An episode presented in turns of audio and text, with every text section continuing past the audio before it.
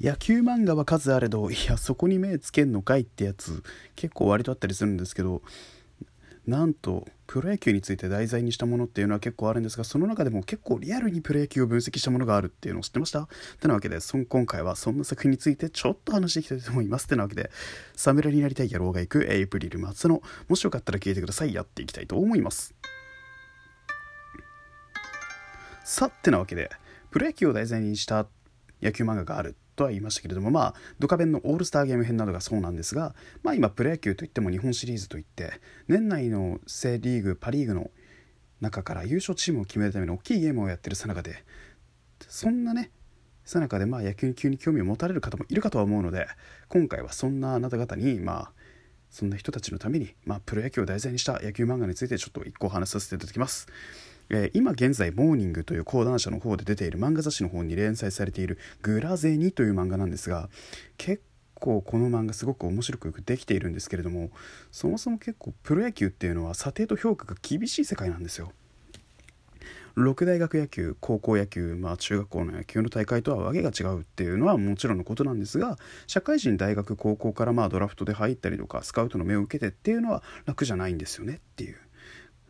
話ででそもそもこの「グラゼニ」っていう作品のいいところをまず話していくと「グラゼニ」という作品はですねとにかく徹底して調べ上げたプロ野球の情報が密なんですよ。濃い情報がありとあらゆるところから出てくるっていうのが出てきててそもそも年俸の評価っていうのはどうやってやられてるか知ってますか？プロ野球選手の年俸が上がった下がっただなっていうニュースなんていうのはこの時期になると野球好きの方からしたら代弁的なニュースでございます。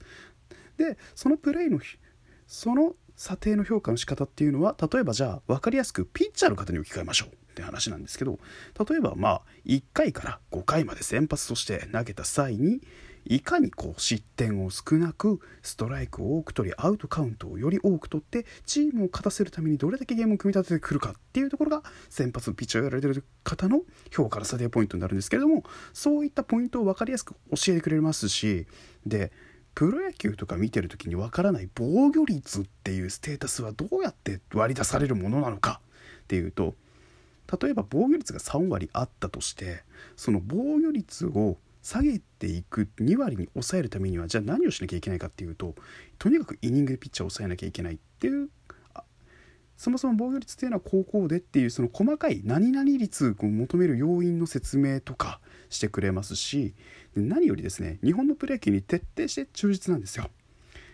主人、えーと、セ・リーグ編パ・リーグ編とありまして、まあ、今この場合はセ・リーグ編について今僕は話をしていきたいと思っているので、まあ、セ・リーグ編についてちょっとお話をしていきますがセ・リーグ編ではですねただいまあの日本シリーズにも出ている東京ヤクルトスワローズをモデルにしている球団で東京スパイダーズという球団に所属している主人公ののボンダナツノフケポジションピッチャー。でピッチャーの中でも先発クローザーとありますが彼はリリーフといって中継ぎですね。つまり日本のプロ野球ではよく5回に先発のピッチャーが降りて6回から別の人間が投げるなんてことがありますけどもうこの6回から投げるリリーフというピッチャーっていうのは結構地味で大変な役割で先発が例えば無失点でスタートを切りましたと言ってももう点も与えてないっていうようなスタートの時にじゃあどうやっていかようにしてゲームを組み立てるのかランナーを背負ってもいいようにどうやってピッチングをしていくのか地味だけど大変な仕事をしている高卒でプロ野球に入ってまあ何十何年目ぐらいのそんな中堅プロ野球選手がいろいろと大変な思いをしながら球団の後輩だったり上だったりに板挟みになりながらイニング時よりリリーフとしてマウンドに上がり苦労しっていうようなところを密接に描いた漫画でありましてとにかくこの漫画本当に日本のプロ野球が好きなんだなプロ野球も野球も好きなんだなっていうのがじわじわと伝わってくるんですね。怪我をして怪我をして引退した若手選手のその後などについても結構書いてるエピソードだったりとかっていうところも見どころの一個で。でこのグラゼニはですね一応アニメもあるんですけれども D アニメストアなどでご覧になることはできるんですがこのねグラゼニのアニメのオープニングテーマとエンディングテーマとにかくおしゃれなんですよ。オープニングテーマはですね日本語ヒップホップ界のコミカルなラップで有名になったサイプレス上野とロベルト吉野というクルーを組んでいるサイプレス上野さんとロベルト吉野フューチャリングスカイハイトリプル A の日高くんがですね一緒になって歌ってる「レリゴー」という曲がいい曲なんですよね。歌詞がとにかくいいんですよ。何週目だっけ？昨日までのナイトデイ。ゆっくりでもいいから回っていこうって。とにかく焦っちゃダメなんだっていうことを教えてくれますしエデン。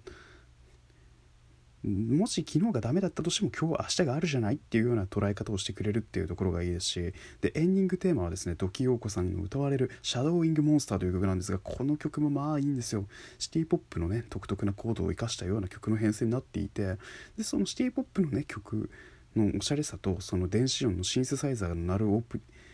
の鳴るインストとねあのちょっとなん。かクラブミュージックの後半が上がってくる感じの音の動き方ってところもすごくオツだな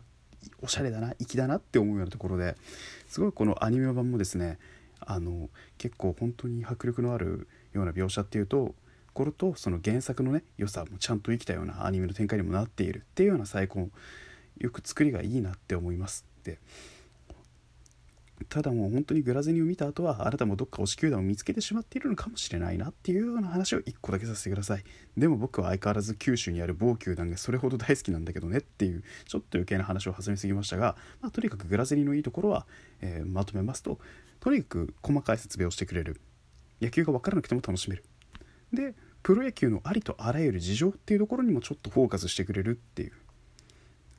これでねプロまさまさしく僕はこれプロ野球のねガイド本といっても差し支えないんじゃないかなって思っております。てなわけでここいらで終わろうと思います。以上ワイトアイブリル松田でした。お聴きいただいてありがとうございます。ここいらで終わろうと思います。